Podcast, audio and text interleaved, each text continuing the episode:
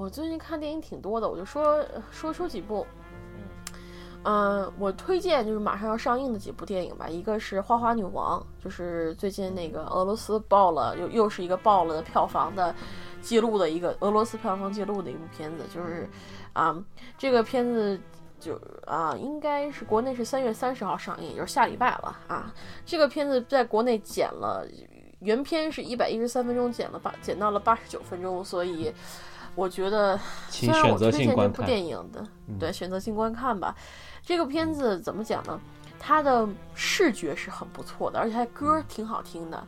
嗯，它讲的是一个花花女演员，女就是女选手，她的一个奋斗史。但说是奋斗史，但其实我觉得这个片子更侧重是她的恋爱史，她的恋爱。然后说是是根据真实事件改编，但我看不大像是真实事件，更像是就各种事情编在一块儿造出来的一个电影。嗯，但是我觉得它非常的，就是把这个童话式的故事讲得非常童话。我觉得俄罗斯有这一点特特别强，就是它童话的故事能讲得非常的让你信服的童话。所以我觉得女女女性观众还是蛮推蛮推荐去看的，而且它的很多画面就跟 MV 质感似的，拍得非常漂亮，而且两个男主演也长得非常好看。啊，这是一部。啊，我我我加我我插我插一句，我插一句。其实去年国内也上了一部不错的俄罗斯电影，就是《太空救援》，我们也没说过，就是《太空救援》。我我看我也看了，我我我我我看了，我很喜欢。呃，因为因为因为国内国内也上的是删减版，删了八分钟。我觉得这部电影其实拍的，我觉得它是和那个呃万有引就是地心引力是有。是有是有类似的这样的一样一个东西的，但是我觉得那个片子里面我最喜欢的一点是，其实它加入了很多俄罗斯本身的这个民族的一些特性在里面。其实这个东西我觉得是我蛮喜欢，而且其实它的那种太空的质感跟美美国好莱坞式的太空质感是不一样的。然后包括其实它在在这个呃地面上的这些这些这些东西，其实它也表现的不错。就是我觉得作为一个剧情片，作为一个太空灾难题材一个剧情片来讲，我觉得它拍的挺不错的。而且再加上就是，因为我也是在，我是在自己，我是看的完整版，所以我不知道这个删减会对这部片造成八分钟的删减会对这个片造成什么样的影响。但是我还是蛮，就是我想说的是，确实俄罗斯是有自己的一套电影表达语言体系在里面的，就是说你可以看出来，在不同的电影，包括咱们之前看那个空难片儿，那个叫什么来着？反正那个空难片，其实它也有自己的特点，你能明显的感觉到它跟好莱坞式的这个空难片是不一样的。然后你再看这个太空救援，然后包括可能你刚才说那花花女王，就是说我可以说，就是说俄罗斯它形成了一套自己的这个，无论是商业片儿还是艺术片儿，它都形成了自己的一套电影表达语言。我觉得这一点是我们很值得学习的一个东西。所以，呃，如果有这样俄罗斯，因为确实咱们国家现在在政治层面上跟俄罗斯关系也非常好，所以能够引进一些俄罗斯的电影，我觉得确实也是一个学习。但是。话问题还是回来了，你来一步你删这么多，你来一步你删这么多，我真的我也不知道该怎么说了。嗯，这个这个，我觉得这个他，而且我觉得这个片子完全没必要删，一百一十三分钟不算长，真的，而且里面也没有什么涉及中国不好啊，或者是影响中俄两两边人民情绪的，但我他还是剪了，那剪了剪了吧，那也没法说，嗯。然后花花女，而且我觉得就是，而且我要说就是俄罗斯人他们的审美情趣确实很高。你可以看他从那个就是他的拍摄手法，包括他的服装设计什么，都非常的漂亮。所以不管怎么说，我是推荐略微去看一下，感受感受不同的国家电影也是一种乐趣。然后接下来下一部我就说一下，下一部也是国内马上下周上映的，叫《通情营救》。等你看完了再说。这部片子老当益壮的。连呃，连姆尼森再次饰演了一个救人的然后，他真是救的人太多了，我觉得他这么多年。对呀，然后然后最逗的是，他基本上就是说，之前之前有一部，还有一部就叫做那个《Death Wish》，叫做《猛龙怪客》嘛，由那个布鲁斯威利演的，也是一个差，就 是这些这些老硬汉们还是没有退出历史屏历历史的那个荧幕啊，他们还依旧前战斗在第一线。然后说回这个《通行营救》，其实《通行营救》剧情我觉得一般般。然后呢，基本上有些演员一出来，你就发现，哎呦，被剧透一脸了。这剧情应该走向，你们应该猜的十有八九了。这个，所以说呢，但是我觉得从这个剧情的这个这个连贯性来讲，它还是蛮有意思的。而且这一次好像还被剪了一分钟，我去，它这个大陆上映之后还被剪了一分钟，我不知道剪到哪了。但是。嗯，不管怎么说，有兴趣的、有这好这口的，可以去看一看，尤其是年普利森的粉丝，推荐一看。然后还有一部呢是马呃四月二十八号会在中国大陆上映的，叫做《玛丽与魔女之花》，这是一部嗯日本的动画片。动画片，然后呢是由啊导演是闵洪洪昌，反正都是不大熟悉的，但是他配音演员倒是有挺多。啊，就是出名的，比如说像神木龙之介，啊，天海佑希、小象文，呃，小小小日向文世，啊，这这些比较有名的日剧演员啊什么的。但是我要说的是，我看的是英文配音版，所以这个日日语这些人的配怎么样，我并不清楚，应该会更好一点。这部电影我并不推荐去推看去去看，因为它其实是一个就是算是一个降维版的吉普力电影。就是吉他他太多地方你能看出来像是吉普力致敬，而他的剧本确实打磨的实在是不够，而呃讲的也是故事也讲的是乱有点乱七八糟，最后剧情都都乱了，有种强比就是强强行喜剧的一个感觉，所以这个片子如果说想去看，就是在大荧幕上看不到吉普力的那种风光，就是他那种，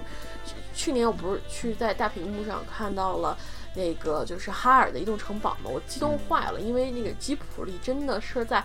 就是它的绘画，包括它背景方面做到了极致。但如果要是想在大屏幕上想感受一下的话，我可以去推荐去看一下这《玛丽与魔女之花》，但是不要抱太大期望，因为，嗯，这这个这个片确实它的成就是它的作品的这个水准上来讲，真的是不是特别好。基本上没有什么记忆点吧，我可以这么说，而且它的故事也确实过于低龄，就这样。然后，嗯，再说一部可能会上映的吧，《时间的褶皱》，这是一部纪录片，刚刚说了，它是个政治正确集大成的一部片子，嗯，但是这个我要说一下，这部片子其实没有你们想象那么糟糕啊，也没有那么那么的差劲，只不过就是看起来比较累而已。这部片子的问题是它为什么会看起来累呢？因为它是集青少年、科幻、惊悚。音乐、魔幻，还有其他一些我们说不出来、说不出来的一些属性集合在一起粘出来的一个东西。然后呢，你看的时候会觉得有一种就是。随时都有一种莫名其妙的感觉，而且这个女主的玛丽苏属性太大。虽然说这个电影里面这个女主看起来挺挺土的，但是我觉得这个小姑娘受拾到拾到，尤其是她有些采访还长得挺漂亮，长得挺不错的。但是不懂为什么要把她拾到成那样子，长得弄弄成那样子，啊。不过这个片子就是说极限片嘛，大家也知道啊，极限片儿。它也确实做到了极限，而且有些有有些地方真的是我感觉是实验品出来的那种感觉，啊，说到实验品，再说另外一部片子就是啊，东木老爷子的十五点十七分启程到巴黎，这部片子是也就是也就是咱们的东木老爷子克林特伊斯特伍德所导演，根据真人真事改编，主演呢也是由这些事件原本的主角去扮演的。这个事件重新演了一遍。这个事件，这个电影的卖点也是一些素人，就是真人去演自己真人，就是去演一个虚构的剧情这样的一个这这样的一个东西啊拍出来的，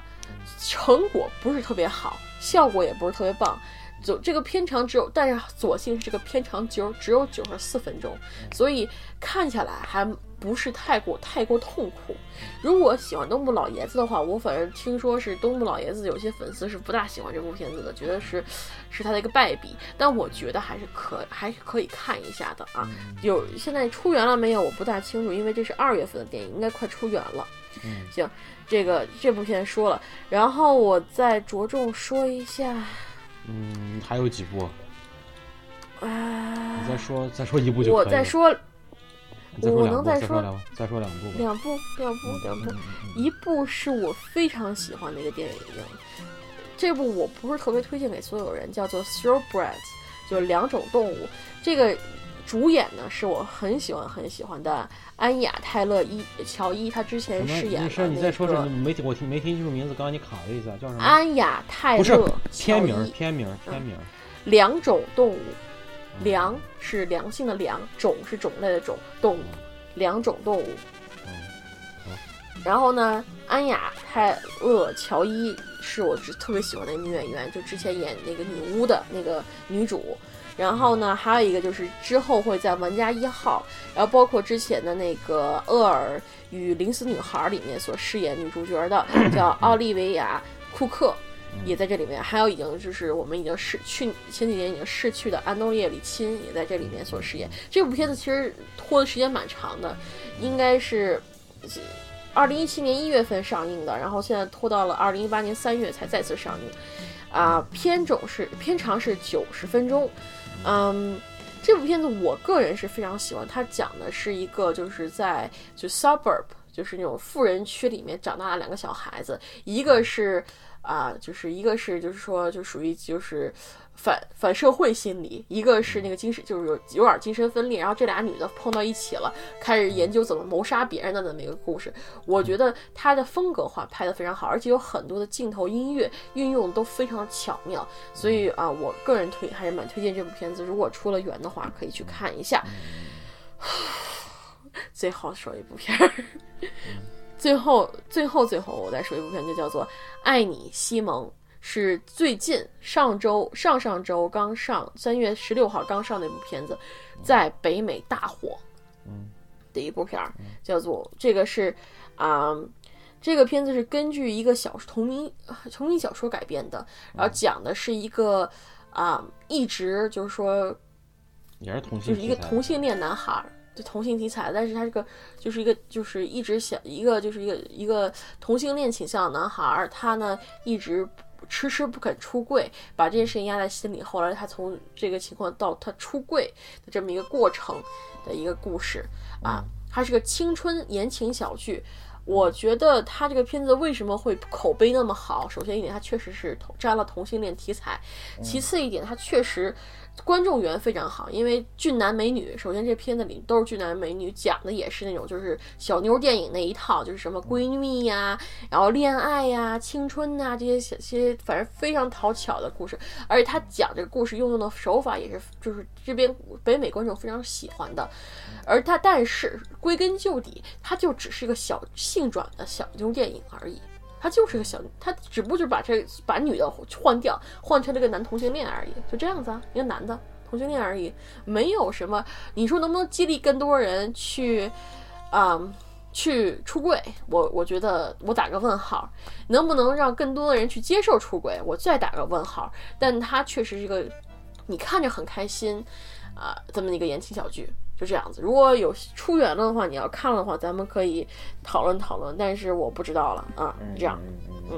行，好，说完了。OK，好，呃，那还有最后三部一块儿，咱们说完就结束。呃，第一部是也是四月十三号即将在国内公映的，叫《湮灭》（Annihilation）。嗯嗯，这部电影是中国大陆和美国是唯二的两个城市。国家是上映的，就上映大屏幕的，因为这个之前被奶飞买了那个买了版权嘛。嗯，对，已经已经出源了，已经出源了。嗯，这部电影的导演是亚历克斯加南，之前加兰之前是拍过《机械姬》的。然后这部电影的编剧亚历克斯加兰自己和叫杰夫范德米尔。然后这部电影的国家是美国和英国。然后也制片公司其实制作是由。派拉蒙制作的，派拉蒙制作的，然后《天空之舞》（Skydance） 也是作为制作方，然后在北美是 Netflix 进行发行的。然后，嗯，这部电影的卡斯没有北美是发行还是那个派拉蒙啊？还是派拉蒙是吧？行，好好好，嗯，那那奈奈飞作为一个什么？奈飞它那个网络渠道吗？OK OK OK OK。呃，行，呃，这部电影的卡斯，首先女主角娜塔莉波特曼，然后几个女配包括詹妮弗·杰森·李，然后罗吉娜·罗德里格斯、泰莎·汤普森，呃，泰莎·汤普森，然后还有像奥斯卡·伊萨克，呃，之前在《星战》中也有表现，然后包括叫图瓦诺沃纳，包括还有几个比较脸熟的演员，包括本尼迪克特·王。嗯，之前在《奇异博士》中也有他，嗯，还有一些其他，包括像大卫·吉亚斯，然后水野索诺亚，这个演的谁呀？Kitty 哦，演的那个学生，学生，然后学生行好，大概就主要其实还是这几个女女角色以及奥斯卡伊萨克，主要还是这几个角色。然后这部电影的票房没有国内还没有票房，然后现在在，因为它已经很快就出源了，所以所以大概就是这么一个情况。行，要不然你先来说一下你对这部电影的感想。嗯，这部片子我就想说，真的太漂亮了。科幻电影里面，我觉得这片真的是在画面，在它的设定，包括我，我真的太太太太喜欢那个爆炸的尸体了。嗯，所以 很长一个这我不知道，可能别人会觉得会看那个会做噩梦，但是我看是又恶心，又觉得特漂亮，又觉得特别那个，反正是各几种感情交杂在一起。我看到那东西，我觉得哇，我要跪了！就那那那些东西，我觉得我我一定要给五星。然后之包括之后它的一些。啊，画面啊什么的都非常的棒，而且我特别喜欢里面各种的小设定，就是包括是就是那些啊，就是花花草草变成人的形状，嗯，然后这些东西我都觉得拍的非常漂亮。你要说真的深究到里面，就这个里面到底有讲什么的那个啊人性的东西，或者深挖了什么就是科幻什么东西，我其实讲不出来太多，嗯。啊，我我就我就单纯是被这里面的美给震撼到了，嗯。OK，嗯，这部电影我也是跟你有一样的想法，就这部电影的奇观性非常强，嗯，包括就是它的这种，呃，其实就有点像，我觉得它的很多的设置，包括它一些彩色的设置，有点像那个，就那天我听反派影评说，就是大麻式的这种视觉效果，就是就是五彩斑斓，然后你感觉这样的设定，但除了这个以外，我觉得还有其他，包括那个呃那个触角有有叶子的那个鹿。包括那个泰莎，就是那个泰莎汤普森，那不是触角，那是犄角，犄角啊，犄角，犄角，犄角，犄角，犄角。然后完了以后，包括包括泰莎汤普森，他最后在死之前，他的那个他的那个身体上的叶子在一点一点往外长，然后他确实做的很细致，就是你一个镜头正反打回来，然后再回去，他叶子又长了一点，然后在他往。深处走的时候，那个叶子你能看到细小的一点一点在往上生长。我觉得这个它一些小细节都把得很非常好，然后包括它的一些就是一些奇观，包括白色的鳄鱼，然后包括那个熊的那个样子，然后我觉得它里面一些想象力的展示都是非常不错的。反而我觉得最后那个模仿就是和那个算是那个大塔利波特曼的一个镜像吧，就那个人。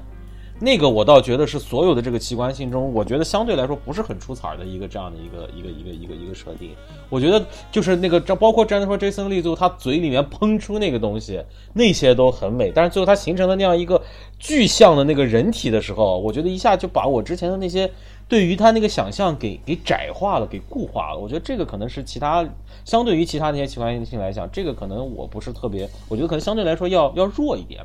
然后我还是要说这个片儿的 bug。之前虽然咱们也聊过，但是我还是要说，我觉得这个片儿在对于科幻上是有一些缺乏基本常识的。他不戴防毒面具，他不戴手套，这个事情我真是我到现在我也我也无法无法释怀。就是我觉得这一些最基本的一些最基础的一些，你要去进入一些，甭管是疫区也好，甭管是辐射区也好，甭管是什么来讲，这个是一些最基本的设定。我觉得它有一些最基本的是，我不知道是因为我觉得这是一个很。很很浅显的，或者说很基础的一些思维，我觉得不知道是导演的刻意为之还是怎么着。你比如说像那个人，就光着手就直接触碰到那个水里，我操，那个水里是多容易感染的一个区域。然后包括他们在面对什么东西的时候，他们没有想过呼吸，没有想过这些东西。当然，你最后。看了那个设定，你会知道哦，它是通过基因，它是通过 DNA 这样走的这样一个形式。但是你在进去之前你是不知道的，所以你在进去之前，你基本上没有任何的防护套装，你就把这帮人就给送进去了。我觉得这个设定。无论怎么解释，我觉得还是有问题的，所以这个是我对这个片儿我打分不高的一个最重要的原因。我觉得如果他能够有一个，就是他在基础上的一些思维，我觉得他应该有一个更严谨的这样一个想法，然后再加上他的奇观性，我觉得可能我会打更高的分儿。但是就目前来看，我确实只能打这个分儿，而且再加上就是确实近几年娜塔莉波特曼的表演基本上就是一个苦大仇深式的表演。就是 就是包括那个 First Lady，包括怎么着，他基本上就是一这样一种表演形式。其实觉得他总有种焦虑感。对对对对对对，就有点像小李最近的这个表演，就是小李最近的表演一直是就 就那种感觉，就好像就是他其实像之前这个劲儿，就是其实像他之前，我记得他拍过一部，他跟 Dustin Hoffman 拍的叫什么《玩具工厂》吗？还是什么？就当时他还很比较年轻，还不是特别年龄不大的时候，他他笑起来其实挺漂亮的。然后包括他那种那种感觉，其实还是可以的。但是确实最近他的一些电影没有没有这种丰富性在了。我觉得其实娜塔莉波特曼是一个。可塑其实就是黑天鹅，黑天鹅可能他拿了这个奥斯卡影后之后，他之后的一系列的角色都有这个问题，就是说可能有点定型。但其实本身我觉得他的能力上是可以有不同样子的丰富性的，所以我觉得这个未来我希望作为他这个水平的演员，他这个级别的演员可以去更丰富一些。我觉得这个其实挺重要的。然后大致我觉得就是这么，包括我觉得这里面可能确实他对不同人的这个塑造，因为他每个人都有自己的不同的故事，我觉得这个也是一个蛮有意思点。我觉得确实不同的人物有自己的一个不同的背景，他们进来其实目的也不尽相同，所以说我觉得这个也是挺有意思。但是我还是要说，就是说还是一些基础的设定，我觉得需要有一些更。更符合常识、更严谨的一些一些描述之后，你再来其实如果他们之前进去的时候戴上防毒面具、戴上乱七八糟东西进去，那就没这咱咱咱就没这话了。他就他就缺几个，缺点装备，而且，嗯，你说这几个人说女科学家，其实真的就感觉上并不完全像是女科学家，还是。就就是感觉跟普通人进去没什么区别，对对对对对对对 对，普通人进去没什么区别，对，嗯嗯嗯，所以这但是我觉得这个片子湮灭它所表现出来那种绝望感，这还是对还是挺到位的。它因为它其实讲的也，它这名字就是挺绝望的，湮灭嘛，就全完蛋的那种意思。但但是你仔细想想看，它它其实这个故事是这些人。就进到这个是，就进到这个这个这个大屏障里面，嗯，他们其实就就已经是要死了，就是要就就他们的 DNA 会跟这些其他东西慢慢慢慢柔合，会被这个里面的人就变成大大大团结什么的，嗯嗯，但是其实就是慢慢就是消失在这些这个这个这个这个里面，然后他。就是充满着绝望感，这些人本身就是一些人格崩坏的人，不，每个人都都有自己人和崩人格崩坏的地方。他们进去也是个自杀性行动，所以为什么我当时咱们讨论那个手套的时候，我就说他们进去就是想死，所以 没什么好说的。嗯但是同时，你在看他最后，包括娜塔莉波特曼和那个就是就是那个他出来以后和他进去其实不是一个人，是他他已经是。就是他真正的娜塔利波特曼很可能就已经死在里面了啊！就是他是那个复制，不要说换了，因为你看他的瞳孔里面不是在发那个光吗？他就是我觉得他最后是有那样一个东西和那个奥斯卡什么。但是我觉得他这个他这其实是他这个电影，我为什么特别喜欢他？在意还有一个点就是它里面很多像讲鬼故事一样，嗯，你觉得有没有？就比如说一开始那个就是。呃，奥斯卡他伊伊萨克他回来的时候，那是个很典型的鬼故事，就是突然有一天你丈夫出现在你的出现在就失踪很久的丈夫出现在你家门口，然后然后你们然后在聊天时候发现他各种不正常，然后突然一下就就。就就就开始飙血啊什么的，这个是一个很典型的一个恐怖故事的感觉，包括最后他们那个女就是那个熊发出人的哭叫声什么的，嗯嗯，你也觉得这这也是个非常棒的一个恐怖故事点，所以我觉得他在这些故事点在运用是在在放到这边故事里面，就更加加重了这些绝望感和紧张感，对，而且我觉得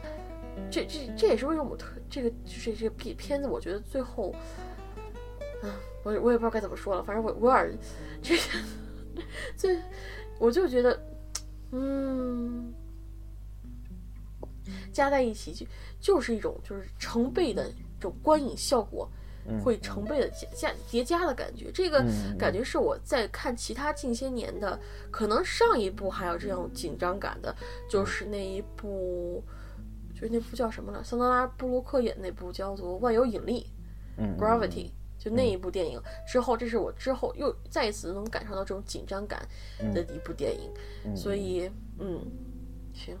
总体来说，我觉得这部电影的观影效果还是不错的。呃，我觉得确实，尤其包括它片尾的那个在显示片尾字幕的时候，它的那个万花筒式的那种线条，我都觉得挺漂亮的。确实，呃，导演在因为确实那个加兰之前也已经拿了奥斯卡的最佳视觉特效。所以说我觉得可能湮灭也会成为今年的这个关键，是因为就是它的视觉特效是是很有，我觉得我我我我不是说它已经预定了它是一个冠军了，但是我觉得确实在今年的，因为在你往原往往年看视觉特效。它是有特点的，我觉得这一点现在视觉特效没特点，是一个很多片子就是走视觉效果这条路的一个一个一个一个通病，就是因为大家的想象力感觉好像就已经到那儿有天花板了，谁也突破不了。但是我觉得这部片是在视觉上是有一些我们意想不到的，或者说是让我们眼前一亮的一些表达的。我觉得这个是是我觉得它非常不错的点，我觉得这个是挺有意思的。嗯嗯嗯嗯。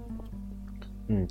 行，OK，好，那这部片四月十三号就会在国内上映。当然，这部片我觉得它不不知道是删减还是像《水形物语》那么搞，但是我觉得，呃，反正，嗯，它也应该没有什么，除了那个就是跟那个不知道就是便秘时的那个床戏以外，它也没露点呢。不知不知道，我不是不是露不露点。现在我现在对这个我可能不是特别。我不太了解它到底现在这个要怎么走，但是我觉得，反正我觉得是值得看一看的。如果呃是未来这个会有消息，就是说可能会在国内上映版可能会有一些问题的话，其实现在资源也出来了，大家可以选择性的享用吧。OK，行行好，呃，这部这部电影说完了，我们说下一部。哎，大坏狐狸你看了吧？看了吧？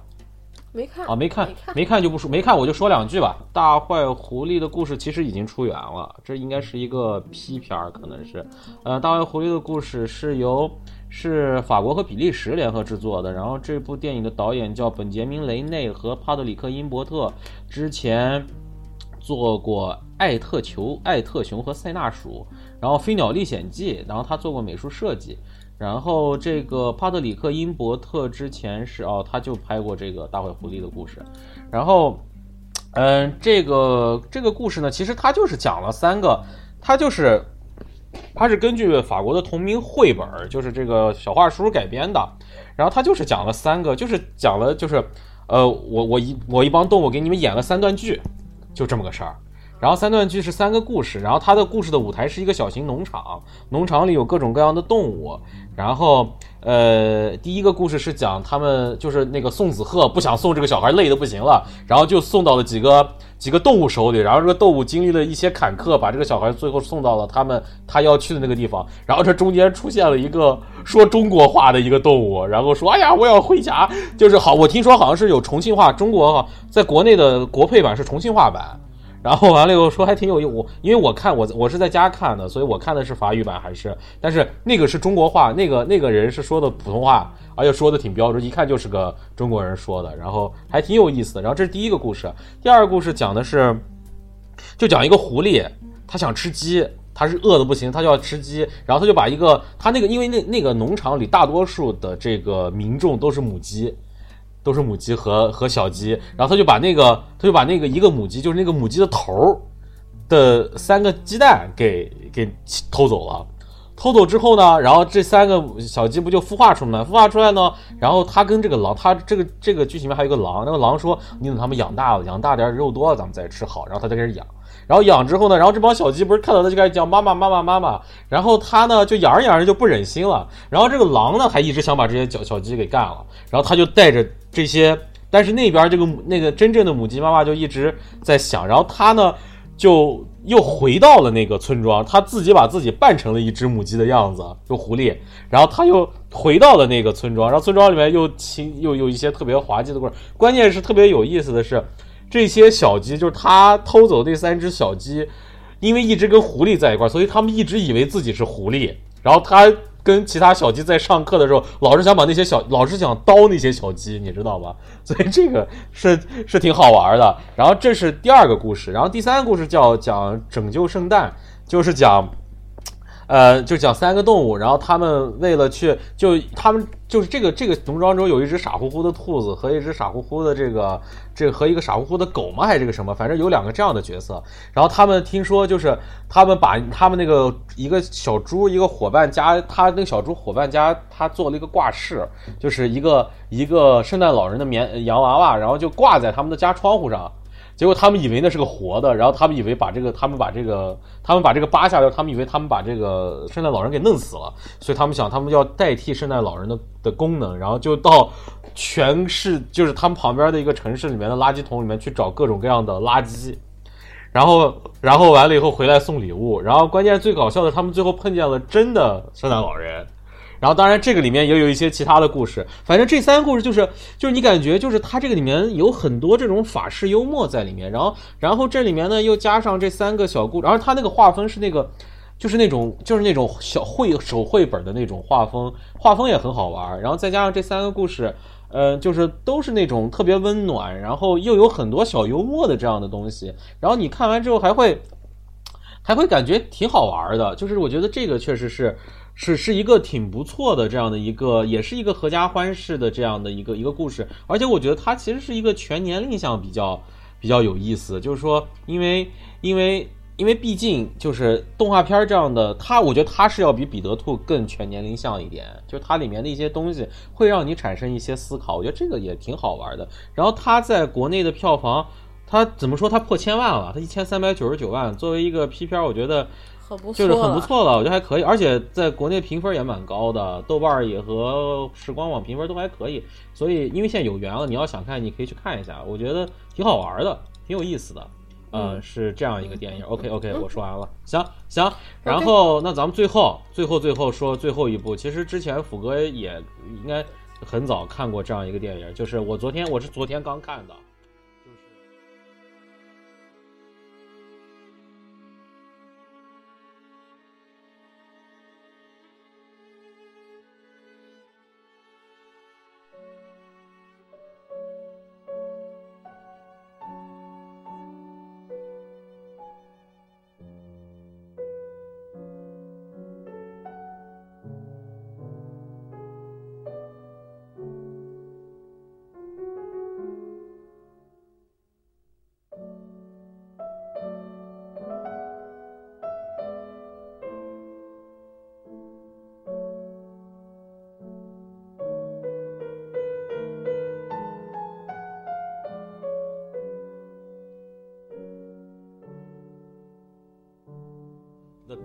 Of Stalin，斯大林之死。我操！嗯嗯嗯，你居然把这个给弄了？OK，嗯，OK，嗯，这个电影是这片我惊我我惊讶的是，它豆瓣居然还有那个页面。那它有页面，但是它已经不能评论了。嗯，但是它在时光网是可以评论的。嗯，所以我看，嗯，这个电影是这个电影是由是由我看一下是由。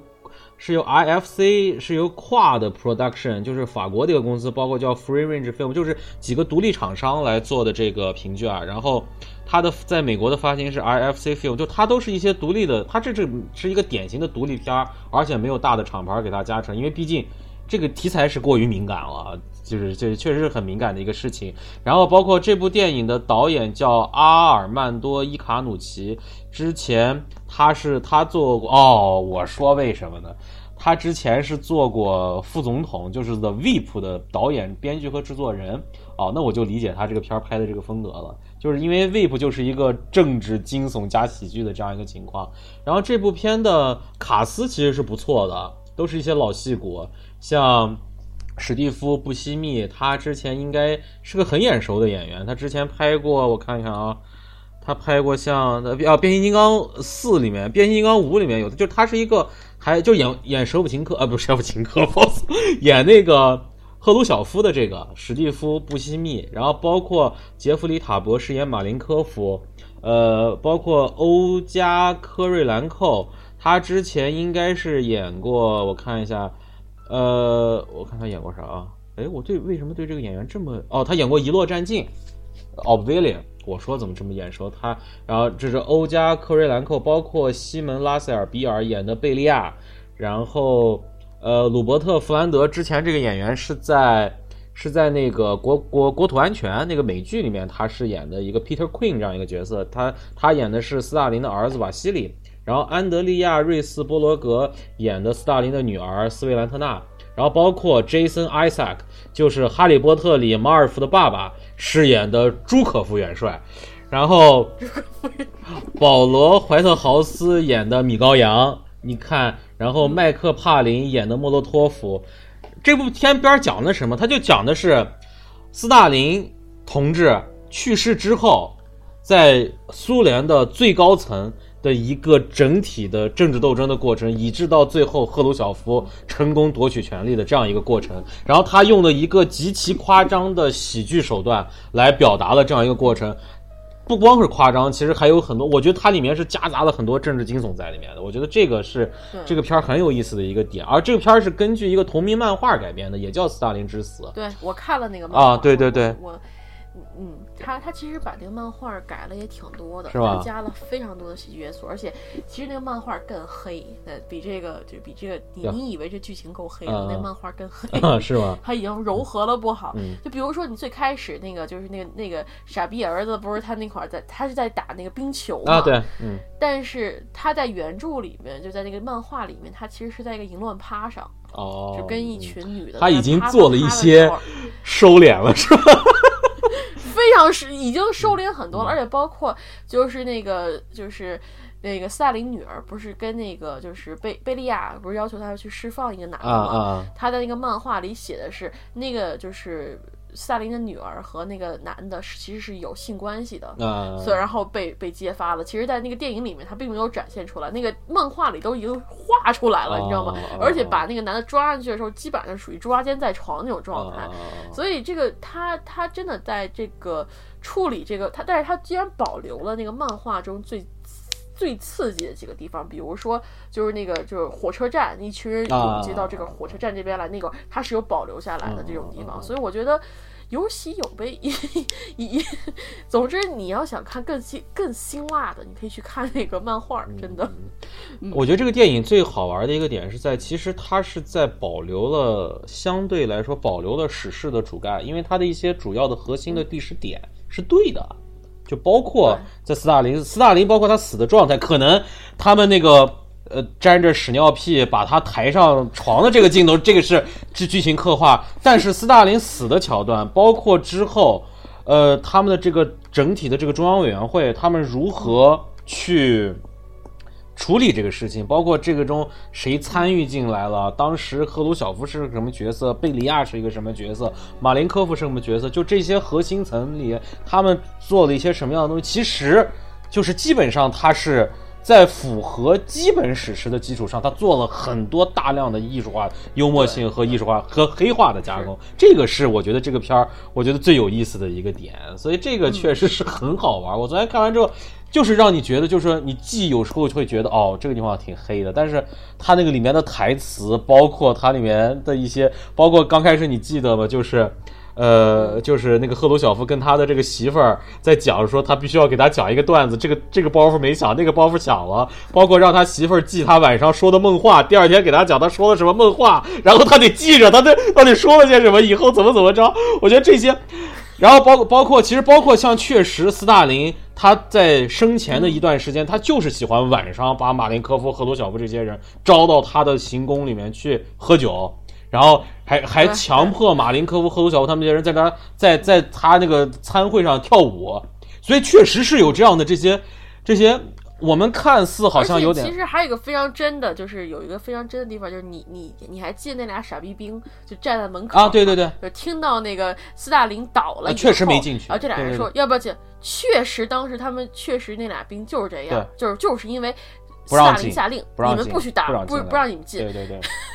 对，所以就这个这都所以就等了一整天。斯大林的斯大林他的那个，因为当时斯大林还没死，他当时属于突然一下脑淤血，然后中风之后他不能动了，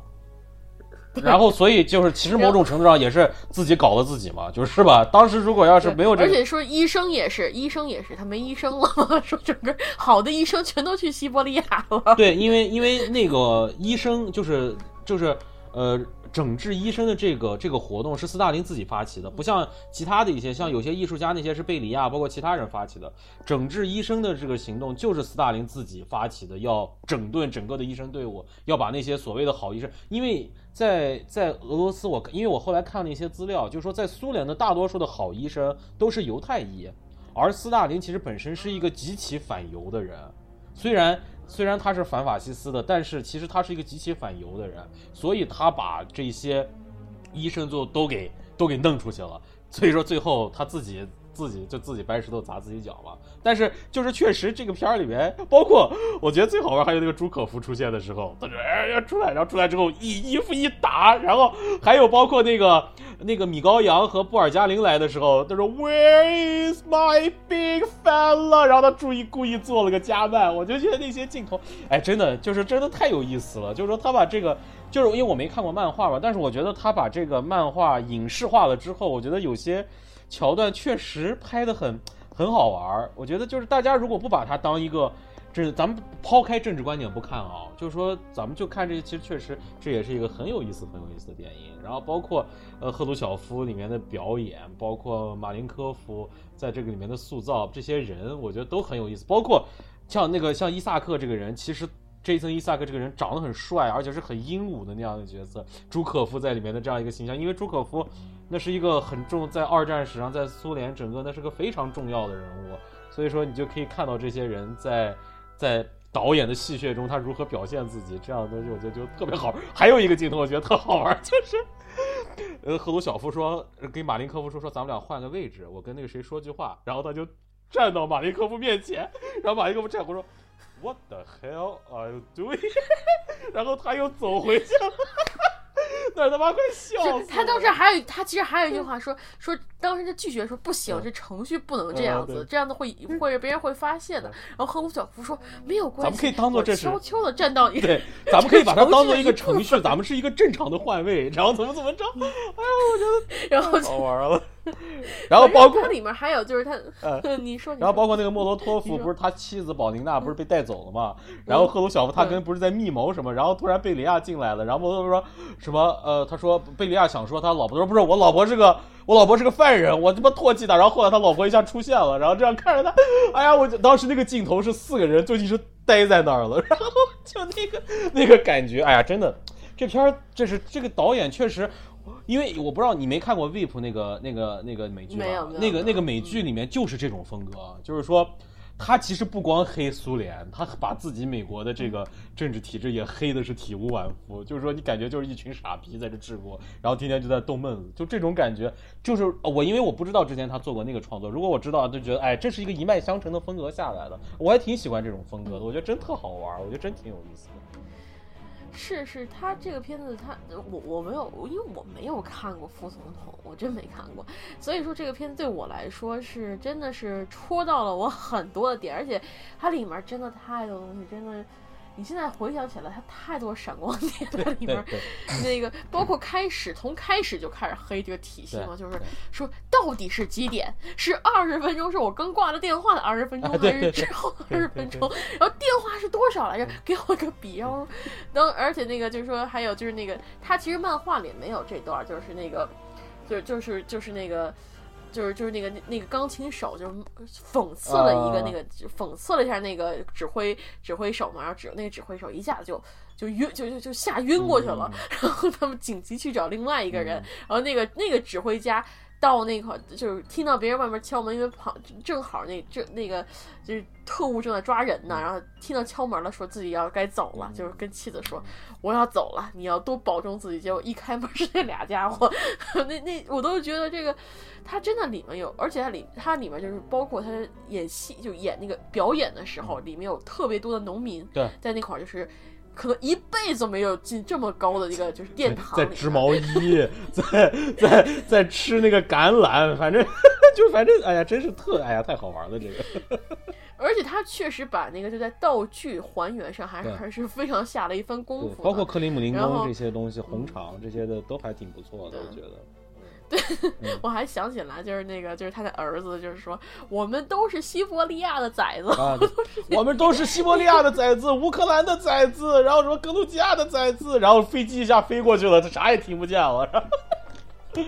我觉得那这这你就可能看出来，就是这种，就是说，就是说那个官场斗里边，就真的是想尽办法来折腾，真的是，就大家为了还有就是那个表示一个高光的时代，真是无所，就你感觉就跟小孩儿。小孩过家家一样，就感觉其实好像也没有什么太大的区别，就是 这种特别好。包括他去找，但是他们手段对对对。但是你一想，最后一再一想，他之后枪就说不许这些人来，就开枪对他们开枪，这一点你就想一下。而且还有一个就是，包括像那个。他们在就是说，比如说上名单的人，他他还原当时这些内务安全部的人去把那些上名单的人怎么处死，其实那一段就让我想起了二战时期纳粹德国在波兰那些搞犹太人那些，就是他其实我觉得他是刻意的想让你把把这个苏联当时的情况是想纳粹化的这样一种表述，我觉得他是有这样的一个意图的。然后包括呃包括呃你看他当时那个贝利亚把一个女仆，还有一个就是啊你说你说。对那就就是他们当时就是那个不是斯大林一死，就这些人立马就立马贝利亚派人就清场，对，那一段也特别的那个拍的非常干脆，是是是，就是差不多五几分钟的时间，哗一下子整个本来特别热闹的地方，现在就安静的不行，人都被抓走了，不是打死了就是抓走了。而且这个里面其实有一个很重要的点，就是说这个这个片整片中他表达的一种观点，或者说他想要给人的一种印象，就是说在这个里面的所有人物把人命是不当人命的。包括最后处死贝利亚，就是在混乱中突然旁边有还不是朱可夫，只是一个旁边的一个军官，嘣死一枪就把他打死。打死之后，朱可夫说：“OK，好了，咱们就这么着吧，烧了，就就烧了吧。”然后就就是把任务就是感觉好像我把你杀死这件事情，只是我在达成我的目的中很平常的一环，就是这种感觉在这部片里面也非常强烈。我觉得这个也确实是是那个什么的。嗯，但有一个人的死。是最至关重要的，就是斯大林。你能感觉到，在很长的时间，就是斯大林虽然一死了，这些人开始密谋说，我们该怎么争权夺位。在同，但同时他们又十分惧怕斯大林，对他们依然就还是在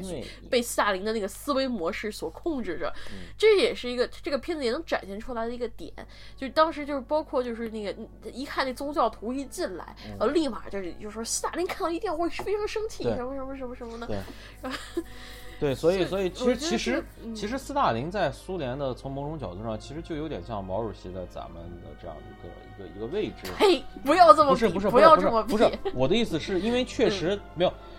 斯大林这个人本身，其实和毛毛泽东在西方的语境中，他的这种表述其实是有类似的地方的。包括现在在俄罗斯国内，斯大林也是一个很有争议性的人物。就是说，喜欢他的人非常喜欢，因为他是带领苏俄人、苏联人民战胜了德国的这样一个卫国英雄，他是民族英雄。还是有很多人，包括其实苏斯大林是带领苏联走向了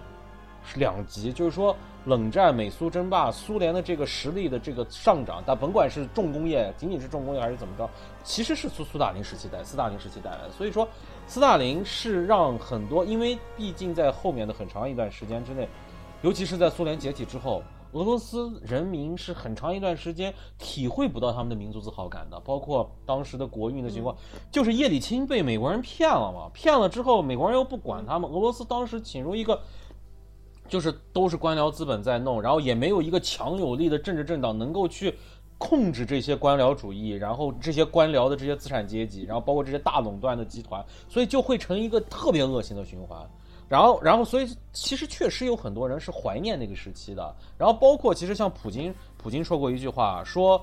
呃，说不怀说什么否认苏联一切的人是没有良心的，但是想要恢复苏联的人是没有脑子的。这是这这是普京曾经说过的话。其实你就看他这个话什么意思，就是说，其实苏联当时是形成的，就是所谓的辉煌这些东西，其实在俄罗斯是很有市场的。包括在一段时期之内，苏联在很多事情上确实，俄罗斯人是把这段日子当成他们的一个非常辉煌的时候。所以，其实从某种角度上，确实是这么一个样子。就是说，我觉得其实这个就是也包括，就是说，其实很多情况下，就是说。斯大林确实在他的这个核心领导层中，他是给他们灌输了很多斯大林思想在的。虽然在林，你看赫鲁晓夫，其实在很多问题上是和斯大林是不一样的。包括其实，呃，像像像什么米高扬呀这些人，其实跟斯大林的很多想法也是不一样的。但是，他们在斯大林当时那个时期，那就是斯大林是老大，你们谁都得听我的。对，他因为他毕竟掌权了那么长时间，对吧？所以说这是一个这样的情况。嗯，所以反正这部片我是非常推荐大家去看一下去的。嗯嗯嗯，这个挺是但这个这个片子，他只要是喜欢惊惊政治惊悚类的，这片儿绝对跑不了。对，而且对那段历史如果非常感兴趣，觉得想想想去看一下这个片子，也是一个挺不错的一个切入口去看。是的，是的。因为我借助这个片子，我也看了一段那些那个那段时间的一些资历史资料，确实是，嗯，斯大林死了以后，就确实。形成了一一定时期的混乱。对，我记得当时好好像很多人就是他这个片子也有展现嘛，就是一群人就真的觉得是像是活不了、活不下去。对，然后斯大林死了以后，然后一群人冒顶着死也要去红场那种壮烈精神。我想接下来几十年估计就见不到这样的领导人了。所以，嗯，行行，斯大林。OK，行，其实确实，其实那是一个特殊的历史时期形成的这样一个特殊的历史，不光在苏联有，中国也有，包括其他国家，像南斯拉夫也有，像其他其实很多国家都有，包括朝鲜，包括越南，其实每个国家就是在社会主义阵中都会有这样的一个标杆性的人物存在，所以说这个其实其实就是一个很有意思的点啊，这个咱们就不多说了，有机会我们有机会我们我们再再说。行，那这一期的四零四电影到现在也就差不多结束了，然后我们这一期录了有。三个半小时的时间也很长，三个半小时行。然后我们也说了很多电影，也很丰富，所以欢迎大家收听。OK，那这一期的四零四电影就到此结束，咱们就有缘再见。有缘再见。OK，拜拜。